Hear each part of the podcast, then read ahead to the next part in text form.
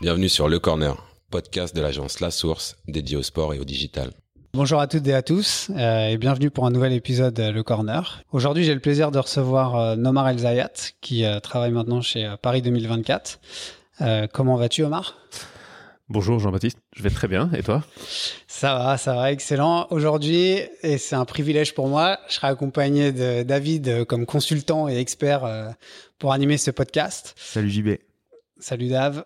Eh bien, nous avons aussi directement commencé. Omar, par te présenter pour en savoir un peu plus sur ton parcours. Euh, je sais que tu es un ingénieur, mais après, tu aussi un peu travaillé au tremplin et maintenant tu es à Paris. Explique-nous ça, quoi. Comment comment comment t'en es arrivé là?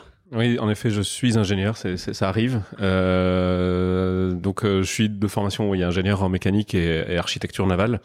Et en fait, euh, j'ai réalisé quand j'ai fait un, un master aux États-Unis que J'étais très bon en diagonalisation de matrices et en, en projection d'équations différentielles non linéaires sur des espaces vectoriels non normés, mais ça m'aidait pas trop dans ce que je voulais faire, qui était de monter une boîte dans la musique. Mais du coup, tu es un fan de sport ou c'est quoi le truc? Je fais pas mal de sport, mais en fait, euh, l'entrée dans le monde du sport s'est faite complètement par hasard. C'est euh, après mes études d'ingé, j'ai travaillé dans la finance.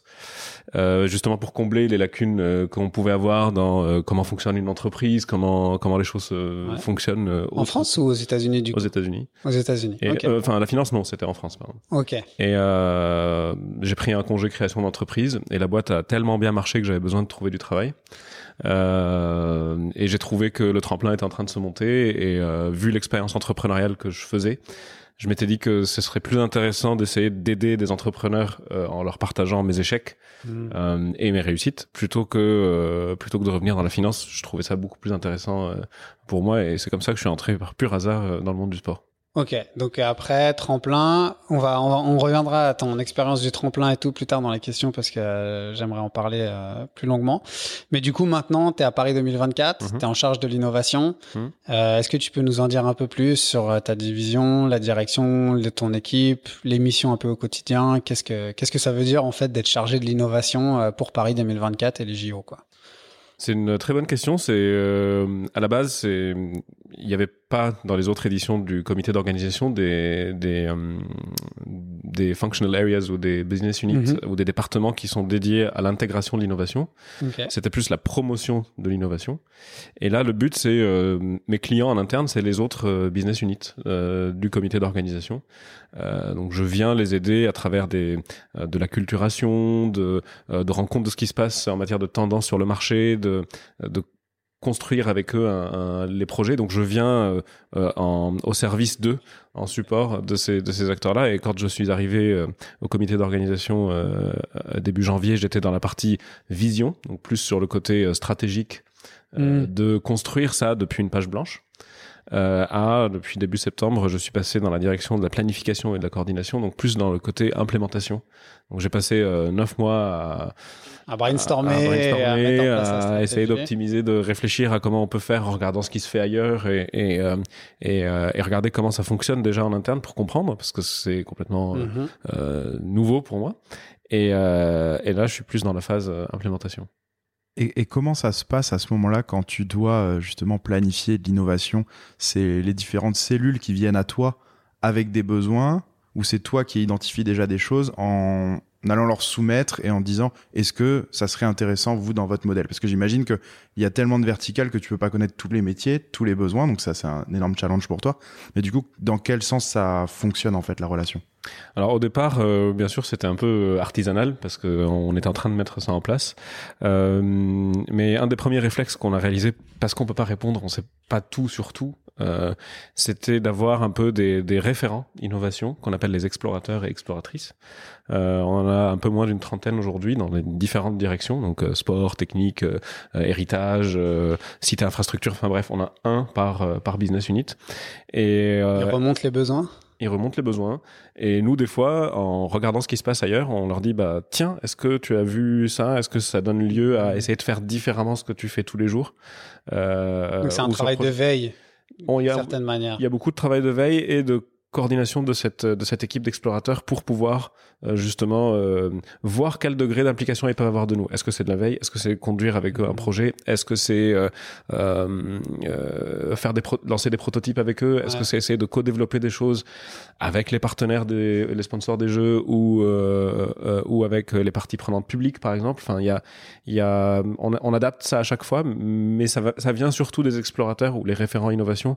et nous, quand on voit quelque chose qui tique on, vous y allez, vous, vous, sensibilisez, vous les impliquez dans le process, quoi. Et tous les mois, on a une sorte de comité de pilotage euh, innovation, donc euh, où euh, tous les mois. Tous les mois.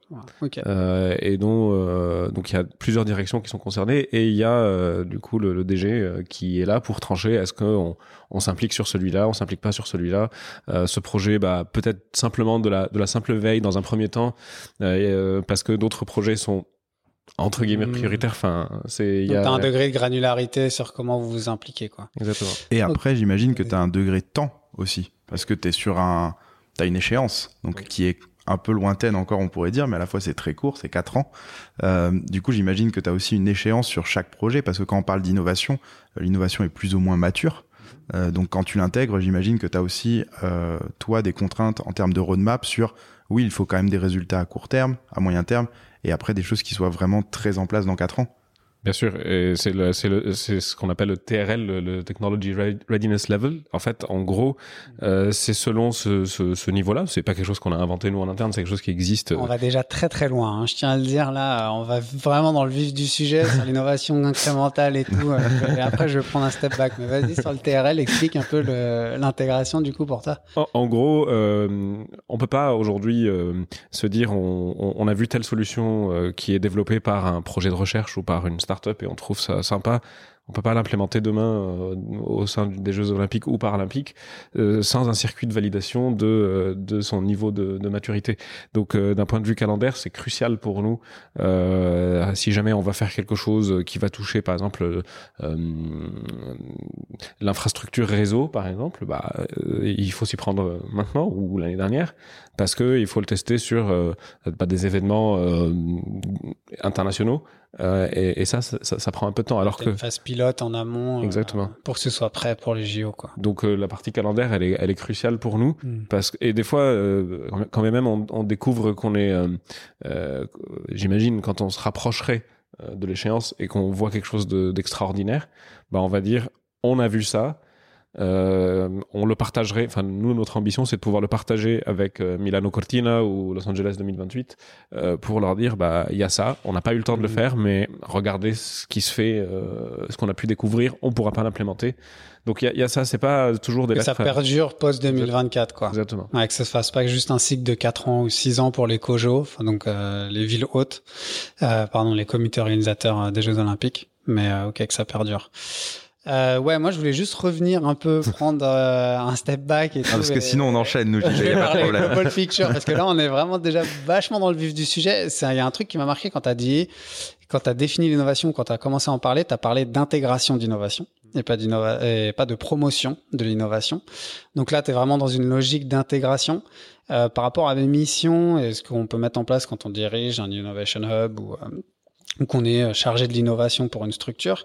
Pour moi, j'aimerais que tu nous dises un peu comment à Paris 2024 vous avez défini l'innovation. Parce que là, tu as parlé d'acculturation, donc c'est vraiment tout le focus à l'interne. Donc comment t'accompagnes une organisation à intégrer de l'innovation et à faire en fait que les gens et les business units soient plus innovants. Mais souvent, quand on parle d'innovation aux gens, c'est euh, les startups ou le côté digital ou un peu le côté glossy et shiny qu'on voit euh, dehors et les, les coms. J'aimerais que vous enfin, que tu nous dises un peu à Paris 2024 comment vous avez défini l'innovation et quel est un peu, pas le cahier des charges, mais quelle est la vision pour l'innovation en fait? Alors c'est deux questions dans la question et du coup je commence par déjà comment on la comment on la définit. C'est euh, euh, déjà on distingue trois types de d'innovation aujourd'hui sur le marché. Ça n'a rien à voir avec Paris 2024 ou autre, mm-hmm. mais il y, y, en a trois. Il y a ce qu'on appelle ce que tu disais l'innovation incrémentale.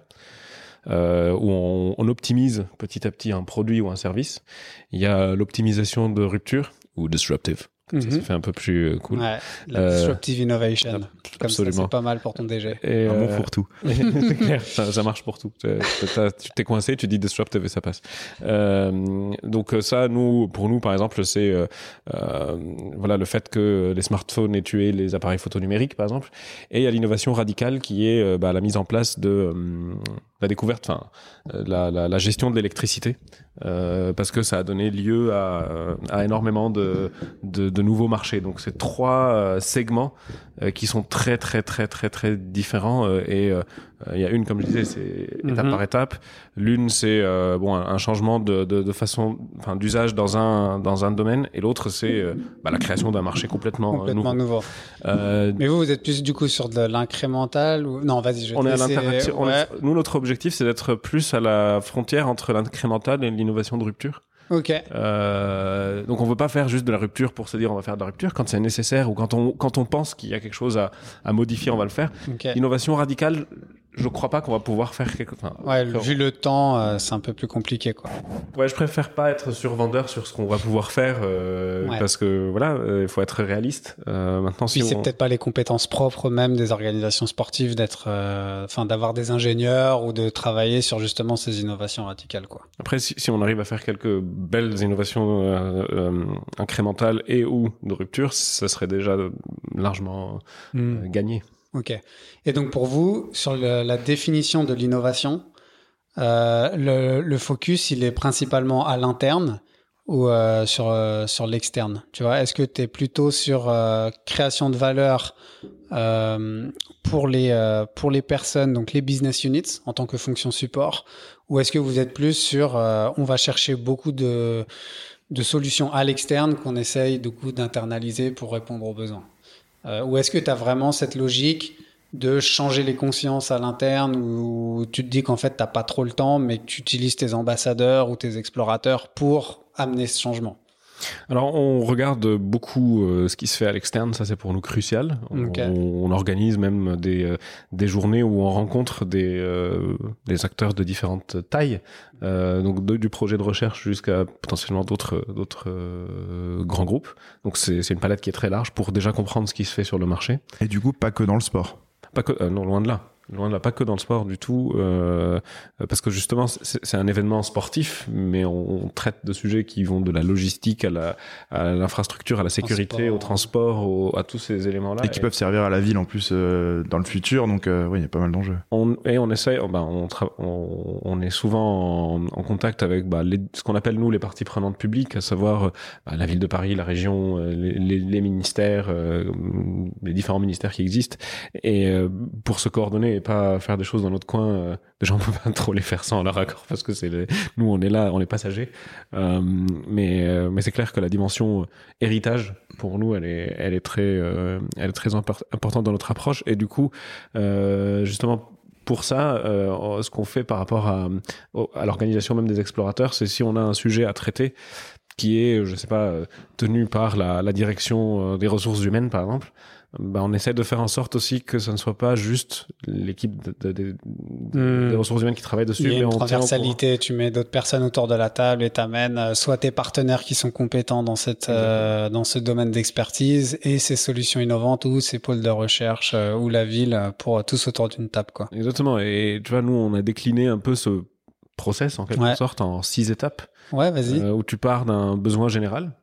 J'ai besoin de développer euh, Donc ça, c'est ton explorateur qui vient te voir et qui dit euh, j'ai ce, j'ai ça, ce ouais. business need. ouais, Comment tu peux m'aider? Exactement. Je travaille sur ça. Euh, comment, ouais, comment tu peux m'aider? Donc, euh, je prends ce besoin général là. Et du coup, je fais de la culturation, de la veille, de, du, du, de, de la Mhm. recherche de, de ce qui existe aujourd'hui sur le marché à droite à gauche. Euh, donc, c'est une phase de sourcing. Ça, c'est la deuxième étape. La troisième, c'est un peu, les gens sont partis dans les quatre coins de la planète et après ils sont revenus et on fait une sorte de d'idéation interne, pas forcément des sessions de brainstorming. euh, Ouais, parce que ouais. Je te vois venir où on met des post-it et fraises tagada et, et trottinettes, mais non. Euh, on fait, enfin, c'est pas enfin, il y a des fois des fraises Ouais, Tagada, ouais. on n'a rien contre les fraises Tagada, mais, mais euh, Tu veux voilà. créer de la valeur, quoi. Voilà. C'est pas que de l'image. Et puis derrière, on, on décline ces besoins généraux. Donc l'étape 1 en, en besoins spécifiques. Donc ok, j'ai besoin de développer telle solution et du coup elle va répondre à tel acteur et qu'est-ce qui existe sur le marché. Ta, ta, ta. En fait, tu as des sponsor meetings, puis des strategic meetings où après vous faites euh, une prise de décision. Et euh, c'est c'est quoi les étapes 4, 5, 6 Enfin, en termes de prise de décision, euh, t'as un, niveau de... Tu parlais de DG parfois qui est présent. Il est présent à tous les côtés. Euh, et donc il est présent, ok, donc euh, c'est c'est toi qui pilote, mais eux, après, c'est eux qui ont le pouvoir décisionnaire de savoir si le projet va de l'avant ou si on source ou on externalise euh, telle startup, telle solution, telle solution innovante avec Déjà, un partenaire. L'étape 4, c'est quand on se dit, bah, on a, on a ces, ces besoins spécifiques en, en, en, en besoin, euh, enfin, ce besoin général en besoin spécifique. L'étape 5, c'est là où on prend une décision, c'est est-ce que j'étais satisfait de ce qui existait sur le marché?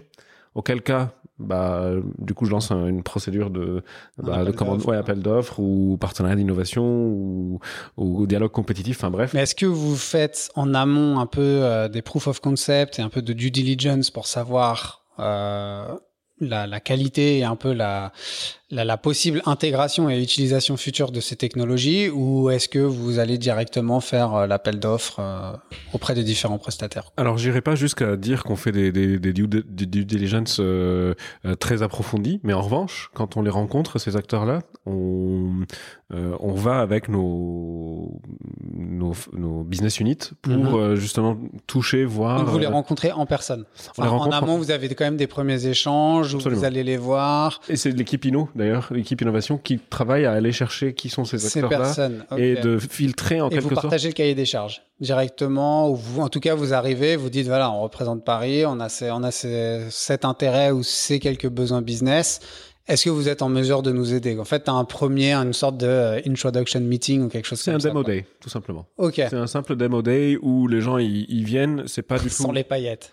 Sans les paillettes, oui, C'est- parce qu'on peut pas- de toute façon, on peut pas euh, euh, euh, mettre notre marque avec eux, donc Ouais, c'est clair qu'il n'y a pas du tout le côté D'accord. paillettes. Ok. Euh, mais en revanche, euh, euh, ce n'est ni une consultation, ni un appel à manifestation d'intérêt, ni rien. C'est juste, venez, on veut savoir ce qu'il y a sur le marché. Et euh, d'ailleurs, on ne, on ne fait pas de scoring des entreprises euh, en interne. C'est-à-dire que si jamais je rencontre aujourd'hui une startup euh, et que je teste sa solution et que cette startup-là se dit non, mais mon produit n'est pas complètement prêt, j'ai pas envie de griller ma cartouche avec le COJO parce que enfin, avec le Mhm. comité d'organisation des Jeux Olympiques et Paralympiques, bah en fait, Il n'y a pas de rating, tu y fais y a- pas. non, on fait pas ça en interne Ok. euh, parce qu'on sait que euh, ce que fait la startup aujourd'hui, dans trois mois, bah, elle aura potentiellement changé complètement son. Donc du coup, une fois que vous avez fait ces premières euh, discussions et que vous êtes un peu rassuré, ou en tout cas vous savez que les solutions sont intéressantes ou peuvent répondre à votre cahier des charges, identifié en amont, vous faites un appel d'offres sur la partie 5. Alors sur la partie 5, c'est là la décision qui se prend. Soit on fait un appel d'offres, Ouais. ou dialogue compétitif, ou toute autre procédure d'achat. En fait, l'étape 5, c'est de se dire est-ce qu'on achète ou est-ce qu'on co-développe? Ok. Éco-développé, c'est quoi? C'est vous gardez l'IP ou c'est quoi l'intérêt? Alors, Enfin, co-développer, c'est typiquement, c'est surtout pour tout ce qui touche à, hum, euh, enfin, une grosse partie de ça, c'est toutes les catégories marketing des partenaires. Et aujourd'hui, certains partenaires, ils ont, euh, on, on est obligé d'acheter chez eux euh, certaines catégories de produits. Coca-Cola, par exemple, toutes les boissons non alcoolisées, bah, on va les acheter chez Coca-Cola. Donc vous allez co-développer avec votre partenaire C'est ça. euh, la solution. Ok, d'accord. Exactement. Donc vous engagez les sponsors ou les partenaires des jeux euh, dans cette. euh, ok. Et donc on va les voir, on leur dit, euh, bah, Intel, euh, Alibaba ou autres euh, sponsors des, des jeux, aux partenaires des jeux, voilà ce que ce que ce qu'on a pu voir, on- et on a un peu de temps. Est-ce que il n'y a pas la possibilité de commencer à, à développer quelque chose? Parce que l'é- l'état de l'art aujourd'hui qui existe sur le marché, bah on peut l'optimiser, on a un peu de temps. Donc euh, c'est ça. On le- travaille ensemble et du coup, ça veut dire que vos sponsors, eux, ils ont une création de valeur parce que en plus, ils co-détiennent ce qui va être créé au cours des 12 ou 24 mois et qui va pouvoir être testé au cours de, euh, de la mise en place des jeux. Ok, d'accord. Et on est en train de commencer ça. Ça, c'est le, le- donc vu qu'on est passé de la partie stratégie à, à opérationnelle, Ouais, ça, on le but maintenant, c'est essayer de de de- d'implémenter ça, De mettre euh, en place. sur certains projets déjà identifiés qu'on a, on s'est lancé déjà sur ça. Donc, euh, Ok. Et là, dans tout ce processus, tu parles en fait de ce que vous faites en interne ou avec vos partenaires, mais ce qui reste, on va dire, l'écosystème que vous êtes en train de créer. Est-ce que, à côté de ça, alors on a déjà parlé un petit peu des pouvoirs publics, mais est-ce qu'à côté de ça, vous êtes aidé par, je sais pas, des clusters, bon, tu, connais bien le tremplin, euh, est-ce que vous êtes aidé justement par des clusters euh, qui peuvent vous amener de la tech, qui peuvent vous nourrir euh, en interne? Ou c'est vraiment, vous internalisez vraiment tout, que ce soit la création du besoin ou l'identification des besoins, ou vraiment il y a des gens extérieurs qui sont capables de, voilà, de vous nourrir? Alors, bien sûr, on ne réinvente pas la roue, ça c'est clair que c'est vu. En plus, vu que l'échéance c'est très bientôt, c'est certes dans quatre ans, Mm. très bientôt. Ça arrive vite, ouais. Ça arrive très vite. Euh, notre objectif n'est pas de réinventer la roue, mais à date, on n'a pas. euh, Enfin, on n'a pas fait de. de on n'a pas un, un- Comment on appelle ça un, un cadre avec euh, des clusters existants, euh, un cadre légal qui nous lie à des. Vous n'avez pas de partenariat, mais vous pouvez leur demander ou vous pouvez faire appel à eux de temps en temps sur des, enfin pas des missions ponctuelles, mais c'est plus des demandes et tout quoi. Absolument. Et puis, euh, mais même, mais sur la partie, par exemple, euh, innovation dans tout le tout ce qui touche hors la tech, le, le secteur de, de, de l'économie sociale et solidaire, par exemple, on travaille avec euh, avec les canaux qui euh, ils ont on a le, le- la plateforme qui s'appelle entreprise euh, pardon ESS 2024 euh, et du coup euh, voilà il y a un certain nombre d'acteurs enfin on est accompagné par cet acteur là donc un Donc c'est les TPE ou euh, après Qui cet ouais. acteur qui bosse. Ok. qui travaille sur le secteur de l'économie sociale et solidaire. Pour nous, c'est euh, voilà, ça c'est le seul entre guillemets deal de de- de- d'acter avec euh, avec un cluster externe. Mais les autres, soit on les sollicite ponctuellement, soit euh, euh, on les sollicite dans le cadre de la veille. On va, on peut aller à des événements qu'ils organisent pour voir qu'est-ce qui qu'est-ce qui existe sur le marché.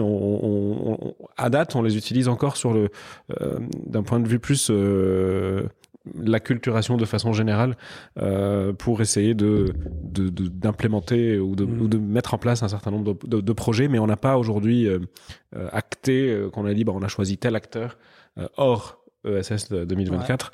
Euh, on n'a pas on n'a pas on n'a pas encore mis ça en place. Et vu que vous l'avez pas encore mis en place, euh, je vais pas te poser la question piège de est-ce que c'est euh, un projet ou quoi, mais par contre, est-ce que vous avez des idées, par exemple, de créer une sorte de visa Paris 2024 pour des entreprises qui vous accompagnent, comme on peut voir, je sais pas, avec French Tech Visa, par exemple, donc bon, qui est bien quelque chose de bien plus large. Mais est-ce qu'on pourrait imaginer, par exemple, qu'il y ait une sorte, sorte de, de label. label, Mm. euh, voilà, Paris 2024, euh, que ça soit euh, on- Bon, bon, nous on parle de sport, mais on peut parler de smart cities, on peut parler de, de plein de choses et que ça rentre voilà dans un dans un label pour 4 ans. Alors déjà euh, sur la partie label, il y a euh, la direction de l'héritage chez nous a déjà mis en place un certain nombre de labels. Et puis même il y a des labels qui sont qui sont sortis pour euh, euh, par exemple labelliser les villes comme le label Terre de Jeu Mhm, par exemple.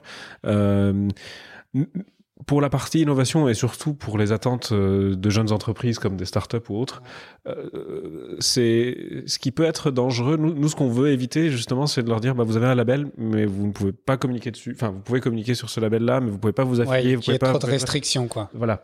Et ça Euh, n'a plus de sens en fait derrière. C'est ça. Nous, on veut pas juste euh, se dire on va euh, on va labelliser si on ne Mhm. peut pas leur garantir derrière parce que euh, aujourd'hui un entrepreneur euh, quand quand euh, il ou elle se lance sur un sur un dans une aventure entrepreneuriale, enfin en quelque sorte c'est pas le plus important pour eux de se dire euh, j'ai ce label euh, que je vais mettre sur mon bureau.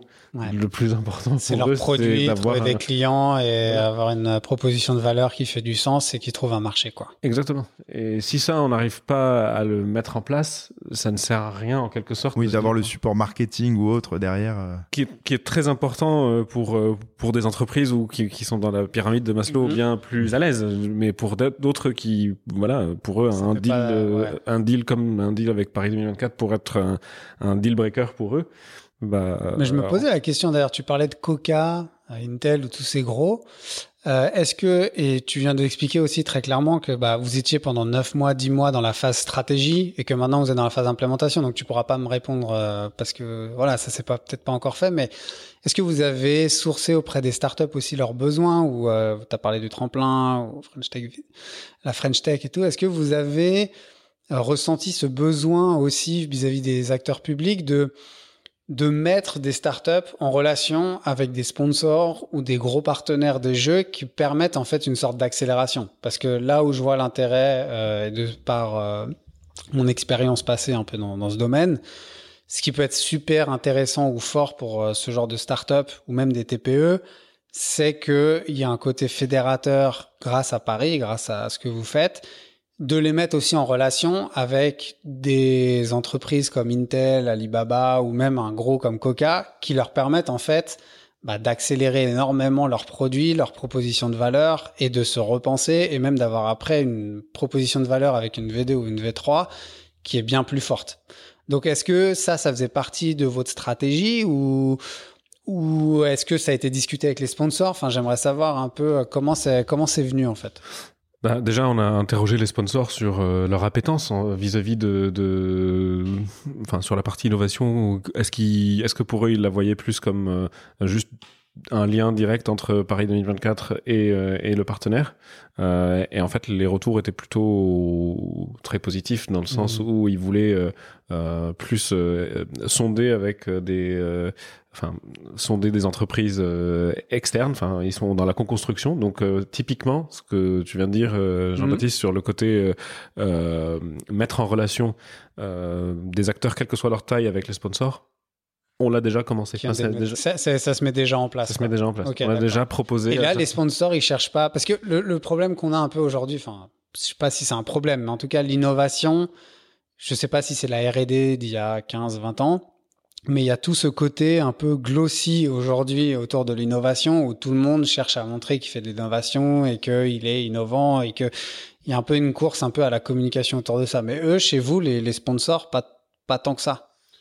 Alors c'est pas c'est pas le truc le plus ressenti aujourd'hui, c'est plus euh... travail de fond. Oui, travail de fond. Comment Parce que euh, voilà, il faut il faut livrer euh, un, un, niveau de qualité très exigé, très exigeant, pardon. Mm.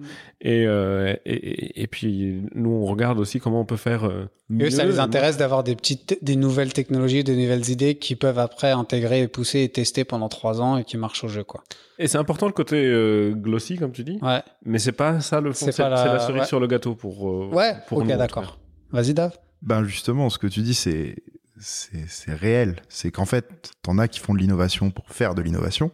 Mm. Donc effectivement, tu as ce côté glossy, euh, c'est bien, oui, tout le monde veut faire de l'innovation, mais euh, ça a été le début de notre échange. D'abord, tu as dit, j'identifie des besoins euh, et je réponds à un problème avec une solution, ou du moins une solution qu'on va mettre en place sur du plus long terme.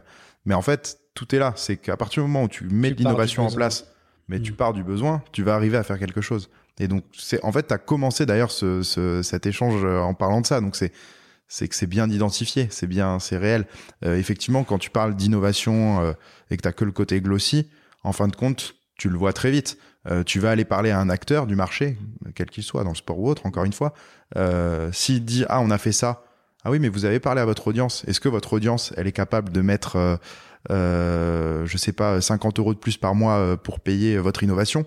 Si la réponse elle est non, bah, en fait vous n'êtes pas parti du problème et en fait ça va devenir une euh, voilà. Mais le risque aussi c'est tu peux partir du besoin, mais euh, après il y a aussi des sponsors qui sont très forts ou des partenaires institutionnels qui sont très importants et du coup c'est plus leurs besoins auxquels tu réponds que les besoins propres même d'une organisation euh, à terme. Donc c'est ça qui est intéressant. Bon là, mais de, de ce que j'entends et de ce que dit Omar sur le, tout le, le processus d'intégration, il y a quand même des sponsors meetings, des strategic sponsors, il y a tout un cahier des charges qui est mis en place, vous faites les premiers interviews, donc comme ils arrivent un peu plus loin sur euh, dans le processus, enfin tous ces risques sont assez mitigés. Du coup, enfin l'innovation est pas là juste pour faire joli, mais elle répond à un véritable besoin. Oui, et tu as des innovations internes et externes aussi de, de, de ce qu'on voit. Donc ouais. euh, les mais enjeux du coup, Omar, pour toi, euh, vu que les business units sont très impliqués et tout, on, en a un peu parlé en off euh, avant de commencer ce podcast, mais c'est quels sont un peu tes, KPI ou comment tu comment tu vois ton return on investment pour toi en tant que cellule innovation, mais aussi en, fait tu as une fonction support, donc t'aides les autres, donc t'aides à atteindre leurs objectifs. Mais dans quelle mesure tu peux dire ah bah ils ont atteint leurs objectifs parce qu'on a un peu contribué là, parce que enfin comment tu arrives à mesurer tout ça et à expliquer un board ou je sais pas quoi, le rôle de la cellule innovation. Quoi.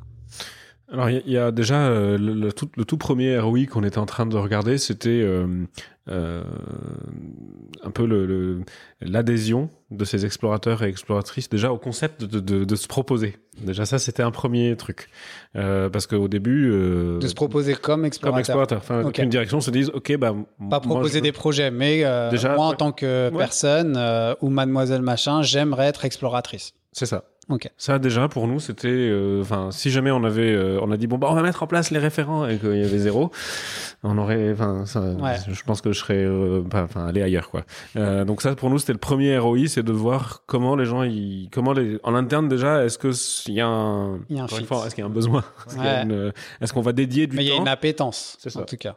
Et là, voilà, on a, on a à peu près 27, euh, 27 ou 28, 20 27, pardon, 27 explorateurs et exploratrices qui sont, qui sont mobilisés de, de, de plein de directions. Donc pour nous, déjà, ça, c'était un premier. Sur combien de- d'employés Sur combien de directions qu'il faut regarder plutôt? Sur, une, sur 32 directions? Ah ouais. Donc, euh, Donc et, je, presque à et je- 100%. et je ne me compte pas. Enfin. je ne nous compte pas innovation. Donc, euh, euh, donc déjà, ça, c'est un, un bon indicateur. Ouais. Ensuite, c'était, on a mis en place un- une sorte bah, de, pas de newsletter, mais on a 11 thématiques qu'on traite et Mhm. on envoie tous les mois sur ces thématiques un certain nombre d'informations euh, très ciblées. euh, sur bah, organisation, euh, expérience site, sport, enfin bref, t'as 11 thématiques comme ça Mhm. qui existent. Et on regarde, c'est- très bête, mais on regarde le taux d'ouverture, Ouais. par exemple. Qui lit euh, ouais, par du. Ok. Et, et voilà, et, et on voit ce taux d'ouverture, est-ce qu'il est bien ou pas bien? Et Parce que si on est plutôt sur 5%, bah, c'est- qu'on répond pas du tout à leur attente. Euh, Là, on est au-dessus de 50% selon les mois. En août, c'était un peu plus bas, mais euh, c'était autour de 45 quand même, donc euh, c'est plutôt rassurant. Donc, Pas mal pour un mois d'été. ouais, c'est pas mal, ouais. T'as plus de temps dire, pour lire. 45%, j'attendais un autre chiffre. Mais Moi aussi, mal, je m'attendais vraiment à un euh, truc catastrophique, mais non, ça allait. Donc, euh, déjà, ça pour nous d'un point de vue interne. Et puis, les autres ROI, les autres KPI, pardon, qu'on qu'on regarde, euh, c'est euh, surtout euh, bah, le nombre de projets soumis, euh, le suivi de ces projets. Quand on se met un calendrier et qu'on se dit, bah, ce projet, on va le faire entre Q1 2020 et, euh, et euh, Q4 2020, est-ce qu'on le fait vraiment dans ce, dans ce laps de temps-là? Ouais. est-ce que est-ce qu'on a réussi à répondre à leurs attentes, à savoir organiser un démo day, à savoir Mm. euh, challenger un certains acteurs sur leur modèle économique et l'implémentation de ce projet-là, par exemple, qu'est-ce que ça va nous coûter, qu'est-ce que qu'est-ce que ça va qu'est-ce que ça va nous Et en, donner comme et en quantitatif, est-ce que vous avez aussi autour de, du temps gagné, par exemple, pour les, euh, Absolument. pour les experts euh, Parce que vous, vous arrivez, vous leur proposez cinq ou six solutions, mais tout ce travail de sourcing, bah, c'est du temps gagné pour eux, c'est une semaine de gagné. Après, post euh, appel d'offres ou post euh, projet copiloté avec un, avec un sponsor, euh, quelle est la, la valeur créée de ça? Enfin, je sais que tu es au début de l'implémentation, mais est-ce que c'est des trucs que vous avez euh, Alors nous, on regarde plusieurs choses. On regarde euh, déjà, euh, est-ce que ça, est-ce que ça, on a pu faire mieux, moins cher? Donc est-ce que ça nous a coûté, enfin par Ouais. rapport à la ligne budgétaire, euh, Purement, ouais, purement, simple. est-ce que ça, euh, est-ce qu'on a, ça Est-ce que a tu as économisé de l'argent quoi Exactement. Enfin, Est-ce que tu as économisé du carbone aussi? Ok. Euh, La dimension écologique aussi. euh, Ouais. Mais après, les critères, enfin, je parle carbone, mais ça peut être plusieurs choses et c'est la direction excellence environnementale qui nous aide à, créer, à mettre À en place ces. KPI. Et puis, euh, oui, gain, gain temps homme. Euh, si tu mets en place un projet qui fait que tu as moins de t'as moins de monde sur le sur le tu, tu, tu fais euh, bosser les gens un peu moins euh, enfin t'optimises ton temps euh, bah, c'est le troisième critère qu'on regarde ouais, que vous avez. Et je me permets de rebondir, tu as parlé de, de, budget et d'économie aussi en empreinte carbone. Je pense que tout le monde est content de ça. Et je reviens sur le côté budget et aussi empreinte carbone. J'imagine vous avez des objectifs par direction. Mais par exemple, toi, quand tu intègres de l'innovation, elle peut répondre à un besoin identifié pour plusieurs directions. Dans ce cas, comment vous gérez justement euh, le partage, que ça soit budgétaire ou même euh, vous avez des objectifs en termes d'émissions carbone, etc. Comment voilà vous, vous diviser ça? Est-ce que tu divises entre les directions? Est-ce que toi aussi, tu as un budget que tu peux allouer à chacun? Comment ça se passe? C'est vraiment au cas par cas. Euh, Il y a par exemple des, euh, euh, pour l'organisation d'un demo day, bah il y a, y a certaines directions qui disent bah c'est dans mon budget, je, je, je l'assure, ou euh, moi je dis bah je ne peux mettre que tant parce que dans mon dans mon budget aujourd'hui innovation, je dois allouer, enfin je, je dois faire du, du cost control, et donc vraiment c'est chaque projet. Euh, on voit euh, selon le nombre de, de business units euh, concernés, euh, euh, est-ce qu'ils avaient des lignes budgétaires déjà id- préidentifiées euh, euh, dessus? Et après c'est l'allocation se, se, se décide euh, ben, en, En fonction du nombre de demandes, des priorités, et après, et, et l'arbitrage se fait toi avec ta cellule innovation, j'imagine, mais aussi avec les autres différentes divisions en fonction euh, de l'importance et des montants, j'imagine. Et, ça, Ouais. ça et ça monte après. Enfin, on, Et on après- on fait des recos et puis ça monte après au niveau, euh, au niveau enfin selon bien sûr le montant. Ouais, ouais. Euh, Et l'arbitrage est fait plus haut, quoi. Ok. Et vous arrivez, alors on a parlé tout à l'heure d'intégration de, de, de partenaires dans justement le développement des solutions, etc. Et vous arrivez aussi parfois à avoir un projet euh, euh, innovant euh, où le budget est compliqué à les trouver, mais de, de raisonner à l'inverse et vous dire mais peut-être qu'on peut trouver un partenaire qui sera intéressé de venir pour ce projet. Un, partenaire d'ailleurs qui n'est peut-être pas encore existant au sein de, la, de votre structure, euh, mais qui viendrait euh, justement euh, vous aider à intégrer un, un projet innovant. Je parle notamment, on parle pas mal de, de smart cities autour de Paris 2024. Euh, Est-ce que finalement il n'y a pas des entreprises qui seraient intéressées de vous aider pour la mobilité ou des choses comme ça? Euh, bah, bah, mets-nous en contact. J'ai plein d'idées autour du vélo. Euh, Bien sûr, il faut, il faut juste. c'est- Il y a aussi un, un, un cadre légal euh, à, à, à respecter naturellement. C'est euh, quand on veut faire appel à un certain nombre de, de partenaires, déjà, bah, on, on les interroge, on, on, on vérifie avec Mhm. eux en amont.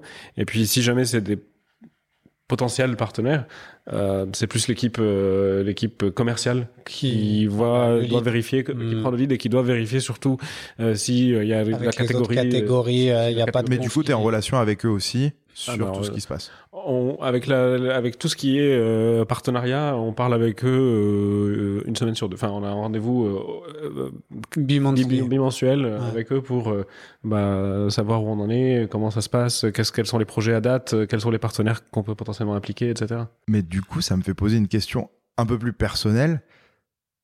Ça doit être compliqué, en fait, de gérer tes semaines avec. Déjà, tu nous dis que tu dois parler à un tel, un tel, un tel, euh, de façon même euh, hebdomadaire ou bimensuelle. Mais déjà, placer tous ces meetings, plus faire le sourcing, plus après, justement, créer l'envie euh, en interne d'innover et d'amener de nouvelles choses.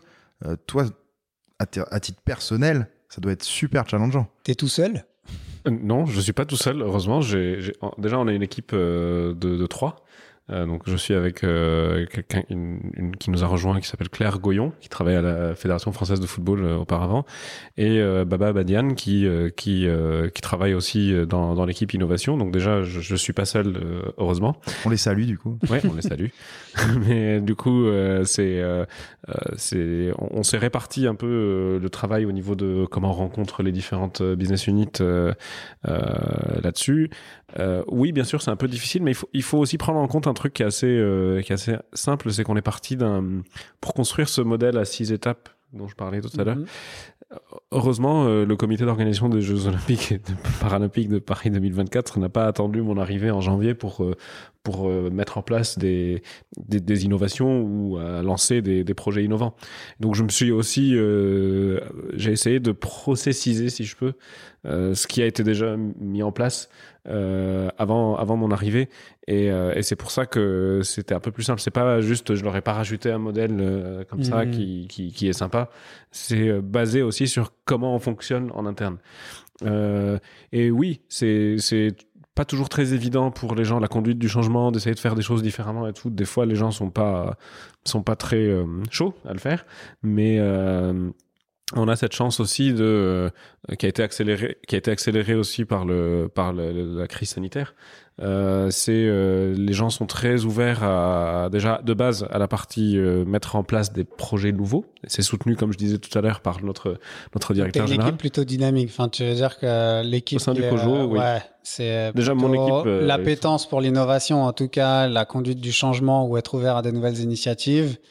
Ok, donc tu dois, enfin, t'as ton rôle à tenir, mais on va dire que c'est plutôt simplifié, quoi. Dans, tu viens pas avec un gilet pare-balles dans toutes les réunions. Non, non, non. Ok.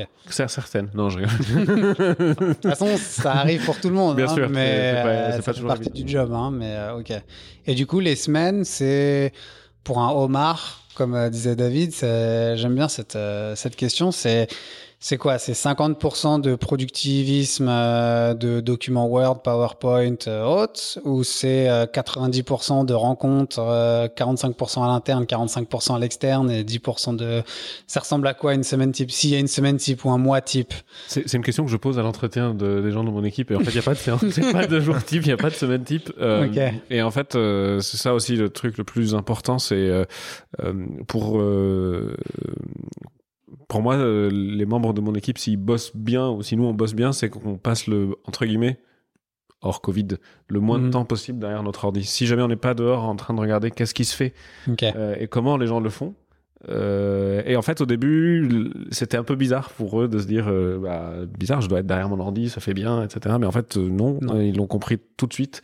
Et au début, enfin, pour ce- ce- sa culture Ouais, et puis pour collecter les business needs, faut aussi engager directement avec les différentes directions, les différents gens. C'est là où tu récoltes aussi les informations clés euh, plutôt que par email. Ou, euh, Et pas plus tard que la semaine dernière, par exemple, je sais pas, il y a le, la, euh, France 2023, ils avaient organisé un truc euh, pour les, avec les trains, le We Love 2023 Tour. Ouais. Et euh, sans trop, enfin, sans trop poser de questions, bah, Baba et Claire, ils sont allés euh, directement pour voir à quoi ça ressemble. euh, Comment tu peux t'en ça, ils sont organisés entre eux pour euh, machin, pour voir à des horaires différents et collecter des infos en observant ce qui se fait, Ok. euh, plutôt que d'aller sur internet et lire un article euh, sur ce tour ou ce que dit France 2023 Hmm. sur le truc. Ils sont allés voir de, de même. De et même, exactement. les besoins. Ok. Et tu parlais de, du Covid, c'est assez intéressant. J'avais une question par rapport à ça. Bon, on a eu pas mal d'intervenants déjà euh, sur notre podcast, mais euh, alors à titre personnel, je le dis et je le répète, je pense que ça n'a pas forcément changé les tendances. Pour moi, c'est un vrai accélérateur, mais pour toi et pour vous à Paris 2024, qu'est-ce que, enfin, quelle en a été l'expérience? Comment tu as vécu ça? Est-ce que tu vois un changement à ton propre niveau, au niveau de la direction, enfin, au niveau de Forcément, je pense que tu as une phase d'adaptation et ça chamboule certaines choses, euh, juste si je parle budget ou même anticipation à 2024. Mais pour moi, c'est plus ton angle de vue sur euh, toi en tant que chargé d'innovation. Est-ce que les gens euh, euh, viennent plus vers toi du coup? Est-ce que ça change quelque chose? Est-ce que ça change la vision sur ce besoin de changement et de, se réinventer en fait et de faire face à l'unexpected? Euh, Qu'est-ce que, enfin, que- comment t'as vu la chose toi Il y, y a ce côté-là, et là où j'étais plutôt rassuré, euh, personnellement, euh, même, euh, c'était de voir euh, la, la rapidité, mais je pense que c'est pas uniquement le, le- le comité d'organisation qui a eu ça, mais beaucoup d'organisations, euh, Mm. beaucoup de- d'entités. Comment, euh, en fait, les, les gens se sont. Bah, t'as dû être très créatif pour pouvoir jongler entre ta vie pro, ta vie perso, les enfants, l'école, les- Mm. euh, et en fait, t'as un, sou- t'avais un soutien quand même très fort de la part euh, de l'équipe. euh, Et vous n'avez Ouais. pas perdu vos explorateurs, vos exploratrices? Ça s'est même renforcé ou c'est resté plus ou moins Avec certains, ça s'est, avec certains, ça s'est vraiment renforcé. Euh, avec d'autres, euh, bah, c'était des projets qui sont plus loin, qu'on allait lancer plus loin dans le temps. Donc euh, ça, ça a créé un peu de, de pour certains, ils se sont dit bon bah on va se revoir euh, Hmm. début 2021 quand on pour préparer le travail qu'on va faire en Q2. Euh, mais pour ceux avec lesquels c'était euh, en ce moment, Tangible, ça a ça renforcé le, renforce. le- le truc encore plus. Et, et, je, et je pense que ça va servir à d'autres parce que euh, par rapport à ta question, David, sur comment tu arrives à bousculer ou etc. les, les personnes en interne. T'as besoin de, de proof point. En fait, t'as besoin de- de- d'un certain nombre de early adopters Ouais. qui vont croire en ton projet et qui vont se dire bon bah ok je, je tente Ils vont te donner les early wins ou les petites victoires où euh, ils en vont fait montrer. euh, une euh, fois que tu as démontré que bah il y a eu un résultat et qu'ils étaient satisfaits bah les autres ils vont se dire ok bah ça a du sens bah moi aussi je vais tester et on, on s'améliore on, ap- Ok. on optimise etc et, et si ça c'est un truc qui fonctionne bien nous notre Effet boule de neige, quoi. c'est ça Et t'accompagnes sur cet effet boule de neige. Exactement Et le, nous, bon, à, à la source, euh, on est aussi un peu pas mal préoccupé par le digital. Du coup, je voulais avoir ton point de vue sur euh, les solutions digitales dans ton, dans, dans ton pipeline d'innovation euh, et par rapport à la crise Covid, comment vous ou comment le COJO voit un peu plus les solutions digitales pour vos besoins internes, mais aussi bah, pour faire des jeux une réussite en 2024, même si on espère qu'on sera tous euh, sur les sites euh, de Paris euh, 2024 comment vous, enfin, est-ce qu'il y, y a un changement d'état d'esprit par rapport au digital et ou pas forcément Et euh, si oui, et dans quelle mesure Et comment vous, vous utilisez ces solutions digitales ou des nouvelles technologies qui arrivent? Bah, le, point de départ est toujours euh, celui de, quelle est l'expérience que va être donnée aux spectateurs et aux, participants, aux téléspectateurs, euh, les délégations, etc., etc. Et, je pense que sur le côté digital, il y a, y a un point qui est, c'est un peu comme quand tu, quand tu pars en vacances, tu, tu, tu, prépares une valise et quelle que soit la taille de la valise, bah, tu vas la remplir. C'est-à-dire si tu te dis je vais partir un week-end et tu prends une grosse valise, bah, tu vas toujours la... On se regarde avec David, on essaie de comprendre où, où, je, où je, vais aller. Ouais. Non, moi j'étais en train de dire, je connais une personne qui fait ça très bien pour être proche de moi. ok, quelle que soit la taille de ta valise, tu la remplis. Tu la remplis. Et, et euh, en fait, c'est comme quand tu regardes par exemple au, au, au Super Bowl. Euh, à chaque fois, ils disent bah, le taux de téléchargement ou le taux d'utilisation était de 6 terabytes. Et puis après, c'était euh, 16 terabytes. Et ils se disent bah, on peut pas aller plus loin. Et en fait, quand tu augmentes les capacités, bah, c'est devenu euh, 24, 24 100, 100, ouais. tu vois. Et, et, et, je me dis, on, on regarde pas le digital comme en se disant euh, euh on, on, on, va devoir faire 14 milliards de fois plus d'un point de vue infrastructure pour répondre. C'est plus comment les gens se, se comportent aujourd'hui dans les dans les mmh. dans les stades et, et comment et, et, les téléspectateurs aussi et comment on va faire pour essayer d'y répondre. C'est tu conçois en fait la, la ta, ta, ta valise sur euh, ton besoin et pas de se dire bon bah je vais prendre la plus grosse valise de tous les temps parce que de toutes les manières tu vas finir par mettre tout ton armoire dedans. Enfin je sais pas si c'était une bonne métaphore à choisir mais bon bref tu vois ouais je, je vois plus ou moins là où tu si je pense c'est une c'est une bonne métaphore et en fait ça montre que si tu te focuses encore une fois sur le besoin, on revient là-dessus, euh, bah en fait, tu vas juste faire quelque chose de, je vais faire de l'anglicisme JB à mon tour, du tailor-made, tu vois, c'est vraiment euh, construire l'expérience de demain euh, en imaginant déjà comment comment vont être les spectateurs ou téléspectateurs. C'est là où tu as ta véritable valeur, puisque du coup d'avoir un fourre-tout et de payer pour 80% qui est inutile, bah t'es beaucoup plus lean pour faire un aussi un anglicisme, et du coup tu t'apportes une véritable création de valeur en fonction du besoin que tu as identifié. Et du coup, tu vas travailler ou en tout cas, tu vas mettre tes ressources et tes efforts sur ce qui fait du sens ou sur ce que tu as envie de créer et pas sur un fourre-tout. Et justement sur ce côté, euh, sur ce côté euh, création de l'expérience de demain, euh, on sait qu'il y a des échéances avant 2024 en France, euh, une Coupe du Monde de rugby notamment. Mm -hmm. Est-ce que vous parlez avec les fédérations ou même les ligues, hein, parce qu'il y a des championnats tout le temps, donc ils sont en train de vivre avec le Covid, avec différents, voilà, différents, différentes échéances, pardon. Est-ce que déjà vous avez énormément d'échanges avec eux pour justement mettre en place, tester des solutions qui vous serviront après? Alors il faut savoir qu'il y a un cadre très très euh, fort sur qu'est-ce qui se fait même sur le ce qu'on appelle le field of play. Okay. ou le terrain. Le terrain, ouais. Euh, c'est ce qu'on peut mettre et ce qu'on peut pas mettre dedans. On peut pas le faire sans l'accord de la des fédérations internationales. D'accord. Tu peux pas dire bah aujourd'hui je vais, euh, je dis n'importe quoi dans le basket, euh, je vais faire euh, la ligne en, en, rose parce que j'ai envie de. Il faut que la, la FIBA accepte. La Fédération internationale euh, de basket accepte que euh, la ligne soit en rose. Euh, okay. Ou qu'elle s'allume quand quelqu'un tire un 3 points, par exemple, pour dire bah oui, en effet, c'est un 3 points, ou mettre des capteurs pour savoir si, sont, si le pied mm. du, du, joueur ou de la joueuse. Donc les fédérations internationales restent compétentes dans leur sport. C'est leur, c'est eux qui disent qu'est-ce qu'on peut faire et qu'est-ce qu'on peut pas faire. C'est eux qui mettent la, le cahier des charges. Donc nous, on, on est contraints aussi par cette, cette partie-là. On peut leur proposer des choses qu'on a pu voir, qui, a, qui ont vraiment marqué les gens, etc.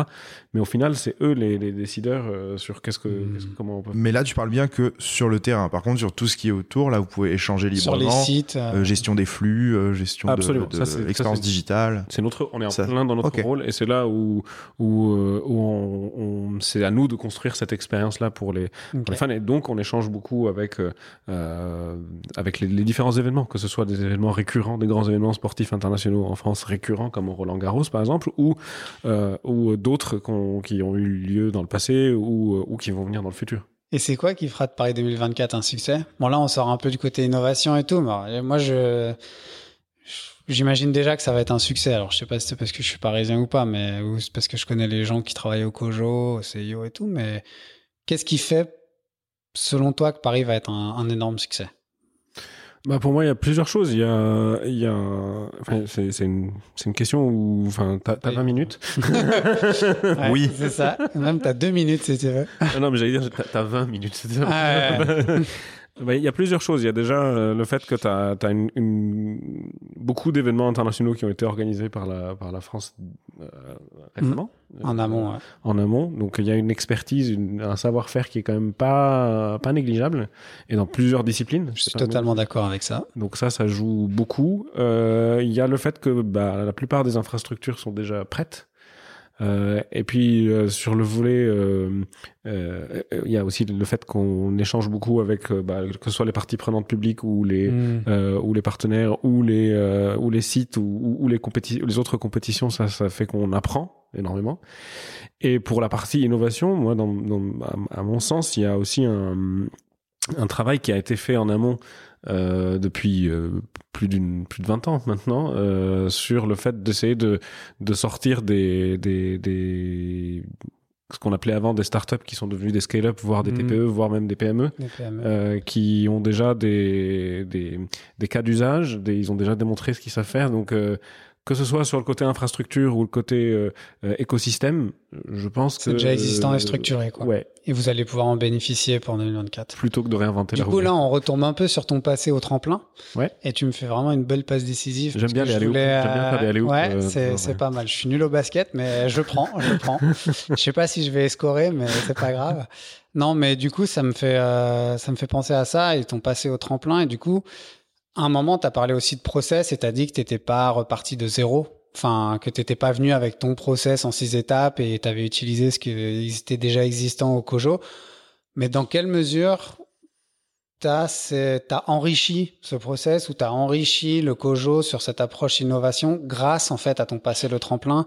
Comment ton écosystème ou ce que tu as pu mettre en place avec euh, le tremplin et donc Paris Co Enfin, que- quelle est la valeur ajoutée ou co- comment tu vois l'apport par rapport à ton poste actuel quoi?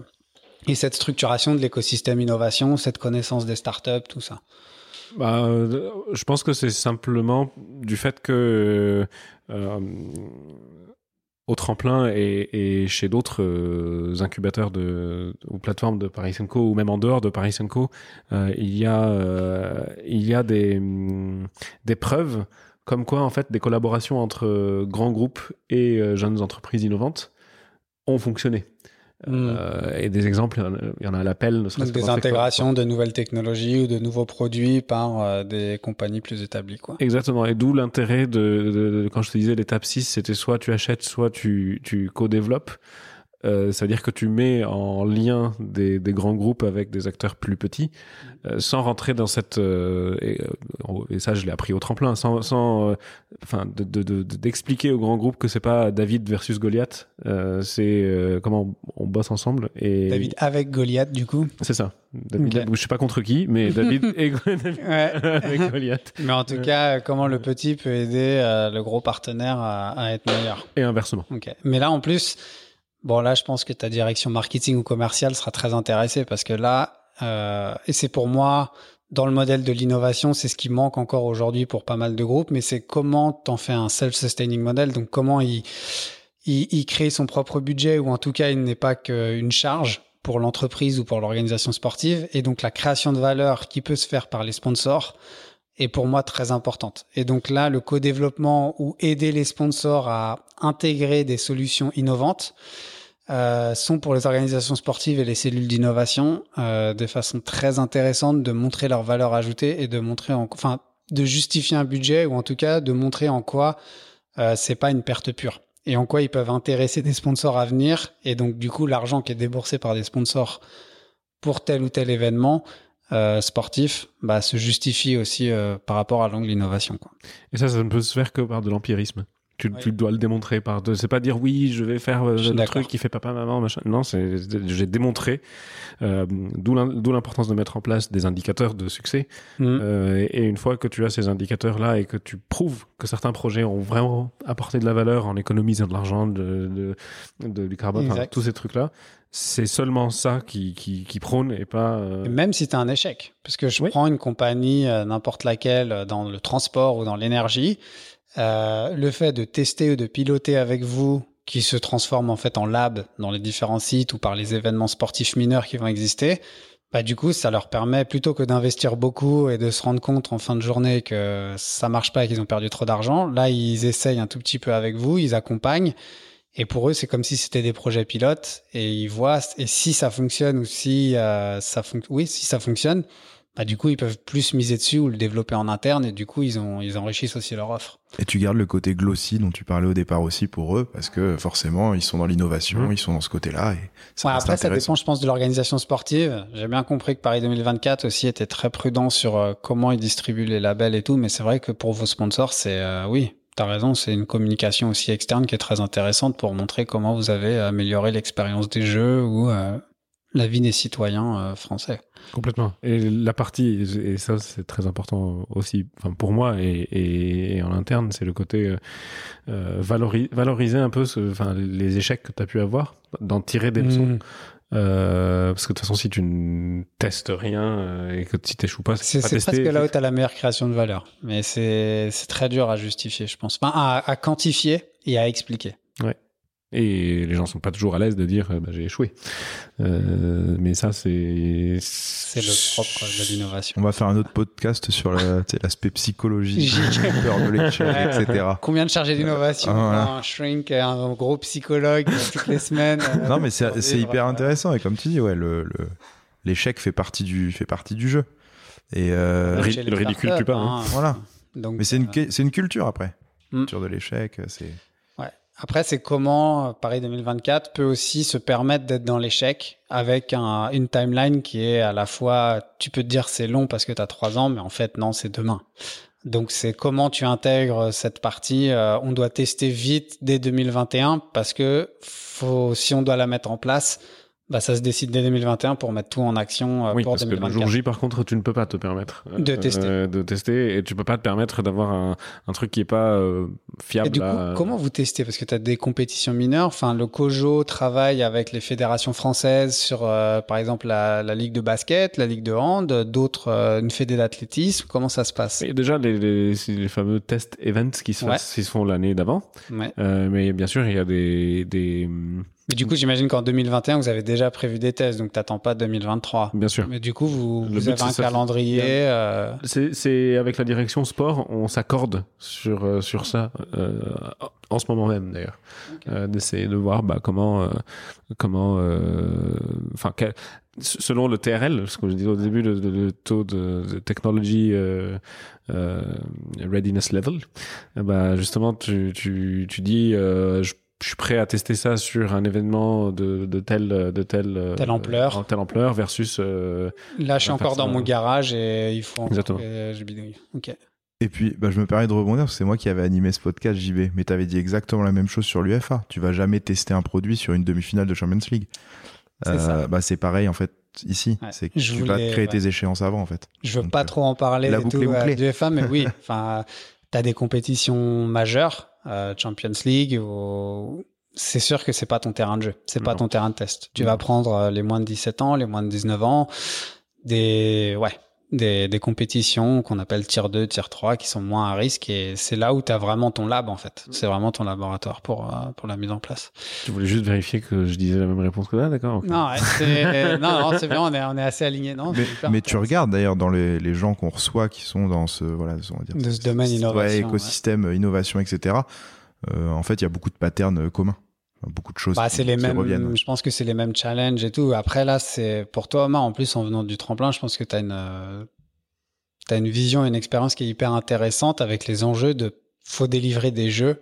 Et les jeux, c'est une taille qui est monstrueuse. Les gens euh, souvent euh, l'oublient un peu parce qu'il y en a tous les quatre ans, mais en termes de complexité logistique, euh, transport, énergie, euh, sécurité, euh, enfin, c'est une organisation en termes de méga sports event et delivery d'un event, c'est quand même euh, très très très complexe. Euh, plus qu'un euro, qu'une Coupe du Monde où c'est que des stades. Enfin là, tu as plein de sites qui sont différents, c'est une population qui est différente et donc avoir trois ans ou presque quatre ans, je vais dire, pour mise en place d'une stratégie, c'est quand même très court Oui. aussi. Oui, mais l'ambition aussi, c'est que ce soit sur du long terme. C'est-à-dire que si jamais cette expérience sur Paris euh, apporte ses fruits et intéresse, nous, notre ambition, c'est d'essayer de, de, bah, de, de léguer, enfin, de donner ça euh, À à, LA ou- à Milan, à Milan, Cortina euh, et LA, et que ce soit quelque chose de euh, qui serve, parce que et c'est le, c'est, c'est, Ah, vous aurez été innovant si vous faites ça. Vous serez les premiers à l'avoir fait. on- la continuité entre les jeux sur, euh, je veux dire, d'un point de vue innovation, ou en tout cas faire perdurer euh, ces avancées, euh, qu'elles soient technologiques ou pour les fans ou, ou le sport. Parce que c'est aussi un truc qu'on, enfin, c'est une valeur qui est très importante dans ce qu'on dit, la partie Mm. héritage. On, on pense toujours à, nous, on est, on est éphémère, mais après on va, mais le reste va continuer. Enfin, je veux dire, il y aura d'autres Ouais. éditions. Donc, quelle est la legacy que vous allez laisser sur le territoire français, mais aussi pour euh, le CIO et ses prochains événements euh, Ok. Complètement. dans le futur. Et puis sur la partie événements, tu disais tout à l'heure, on, on- on nous le rappelle au début. Au début, tu peux te dire ah c'est vertigineux, mais après tu commences à s'habituer. Le fait de te dire que bah t'as 4 milliards de téléspectateurs, que t'as que t'as 13 millions de billets qui seront vendus, c'est l'équivalent de 50 euh, championnats du monde en même temps. Enfin c'est c'est clair que c'est- mais c'est génial. Enfin je veux dire c'est ça qui est Ah, excitant. mais c'est hyper challenging. Ouais. C'est. Mais euh, faut aussi se rendre compte de ce que ça veut dire d'un point de vue euh, infrastructure euh, et mise en place. Enfin, c'est c'est assez dantesque. Dave, tu voulais dire un truc? Ouais, non, je voulais juste dire quelque chose. On parlait de futur, beaucoup de, de justement transmettre euh, au, pro- au prochain JO, que ce soit hiver ou été. Euh, mais finalement, il y a eu le passé avant. Et qu'est-ce que vous, vous avez eu en legacy justement de ce qui vient de, je sais pas, de Rio par exemple, euh, que ce soit de- du, positif ou du négatif ouais. ou de Londres. Euh, voilà, est-ce que vous, vous avez justement déjà eu du legacy des, des JO d'avant? Absolument. Là, on a une, on a une, euh, ce qui est plutôt très positif, c'est que, c'est qu'en fait, le, le- il y a, il y a le euh, knowledge management qui existe en interne. Au CIO, ouais. Euh, et en fait, il, euh, tu as euh, plein de rapports, plein de case studies, plein de, de choses qui sont. Et t'as tous les process qui sont après communiqués. Tout est documenté, de- en fait. Exactement. Tout est T'as une documenté. cellule au CIO qui vient avec euh, le knowledge management et qui donne comme un cahier des charges ou les processus et qui dit bah voilà pour le logistique, voilà pour euh, les transports, voilà pour. Et ça, c'est plutôt très rassurant. C'est plutôt très rassurant parce que ça te permet de voir déjà comment ça se fait, comment tu fais, etc. Sur la partie innovation, il n'y a pas encore de. Non, c'est pour ça que je dis que vous allez être innovant parce Et que vous allez être les premiers à en fait écrire ce euh, transfert de savoir ou ce savoir sur une cellule innovation pour les JO. Ça sera la première fois. Donc euh, ça c'est assez cool.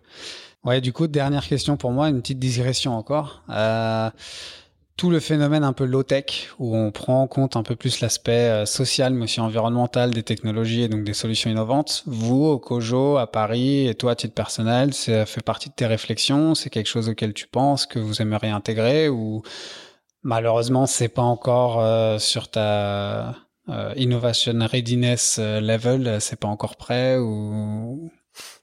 Alors sur cette partie-là, bah, je, je- je l'avais dit, j'avais dit au début le lien qu'on est qu'on a avec euh, bah, ESS 2024 et, Mhm. et, euh, euh, les acteurs de l'économie sociale et solidaire avec qui, bah, euh, voilà, ils sont au courant des différents marchés qui sont dispo et, et ils répondent à beaucoup des marchés et on les inclut, même au sein de la de la direction technologie aujourd'hui, ils, ils, ils travaillent vraiment euh, fortement avec ceux de l'excellence environnementale Ok. euh, pour euh, justement euh, mettre en place les solutions qui euh, qui, qui font le enfin qui sont les, soit les plus euh, vertes possibles. Euh, et Mais du coup, tu travailles avec Legacy, j'imagine. Enfin, tout à l'heure, Dave parlait aussi de Smart City. C'est hyper intéressant. Euh, du coup, vous êtes un peu tous autour d'une table parfois pour vous dire, bah, nous, on veut laisser une empreinte, un héritage pour la ville. Euh, quelles sont les solutions qui sont innovantes et donc un peu plus vertes pour répondre à nos besoins et qui vont rester, quoi. Exactement, et même dans notre dans notre dans nos process d'achat, Ouais. euh, on est on est même, je pense, limite euh, plus réaliste que le roi sur euh, les critères qu'on essaie de mettre en place. D'accord. Euh, C'est qu'il n'y a même pas de solution qui répondent à, vos, à votre cahier des charges, quoi. J'irai pas jusque là, oui, mais, mais- voilà, on, on est on est très exigeant sur ça et, et c'est inclus dans nos process d'achat. C'est un des critères sur lesquels on choisit. Après, bien sûr, au final, on a une obligation de livrer un, des jeux avec un certain niveau, une certaine un certain standing. Donc, à un moment, il va falloir faire des choix, mais on on est très fort sur le, enfin, on est très engagé, je veux dire, sur le côté en- environnemental. Et tu vois, là, tu parles en, mode appel d'offres achat. Il y a une appétence aussi euh, sponsor sur le co-IP, enfin sur le développement, de dire, bah, on a bien compris qu'il y avait un besoin euh, sur l'écologie ou que ce soit pour des bonnes ou des mauvaises raisons, un sponsor se dit bon, on va, euh, genre Coca-Cola, on va, on va faire ce shift vers plus d'écologie.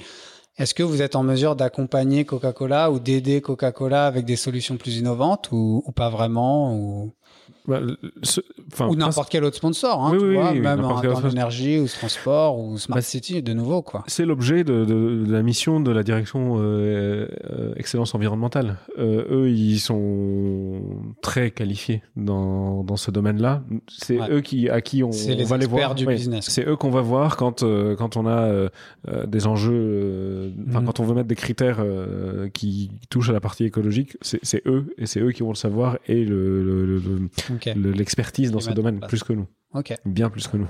ok. Bon, en tout cas, merci beaucoup Omar. C'était hyper euh, enrichissant. Euh, merci pour ces échanges. Euh, merci pour avoir partagé la vision de Paris 2024. J'espère que ce sera un succès. Enfin, j'y crois, j'y crois moi personnellement. C'était un plaisir. Merci Dave. Au plaisir de te retrouver sûrement comme comme expert ou consultant pour venir sur sur les podcasts. Et puis Omar, vraiment merci pour tout. Merci pour le partage. Merci Jean-Baptiste. C'était c'était hyper enrichissant. Et puis j'espère à très bientôt et puis j'espère qu'on pourrait être amené à se revoir euh, avant la delivery des, des, fameux jeux en 2024. Quoi. Avec plaisir. On peut faire un petit deal comme ça, on dit euh, prochain podcast dans un an pour faire le bilan. Bah, exact. on verra l'intégration de l'innovation dans un an et puis euh, pourquoi pas. Avec grand plaisir. Ok, merci et puis au revoir à tous. Salut. Le corner.